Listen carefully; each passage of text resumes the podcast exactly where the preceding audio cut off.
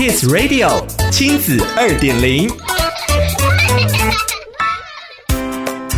欢迎收听亲子二点零单元，我是 JoJo。昔日坏过的大男孩，因为戏剧而改变人生。如今，他们也用戏剧把这一份感动的力量放进每一个偏离正轨的少年心中。今天的亲子二点零，就让我们来聊聊使坏的青春是他们帮助人的养分。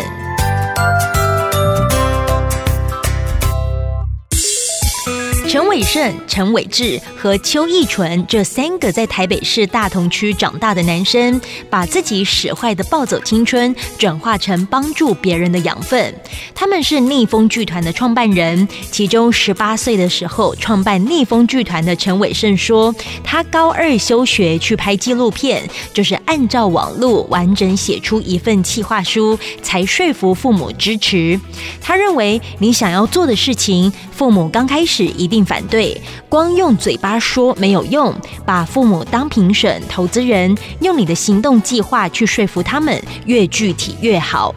年轻的团长让父母和老师伤透脑筋，对他们来说，除了烂命一条，梦想一个，什么都没有。但二零二零年，逆风剧团交出了漂亮的成绩单，十位的专职员工不仅自编自导演出青春大戏，还开着梦想列车环岛两个月。走进全台育幼院、中介机构、少年观护所进行戏剧培训课程，每周出动逆风连队做公益，把飙车变成送餐服务，把街头打混变成社区扫街。陈伟胜和另外两位一样坏过的哥们，还得做二十四小时救援服务，深夜随时一通求救电话打来，就出动排解少年纠纷。他们都曾经因为不一样的原因变坏，但这三个大男生却因为创办逆风剧团变好。他们透过戏剧和身体力行的陪伴，跟一般人眼中顽劣的中辍生、高关怀青少年来交心，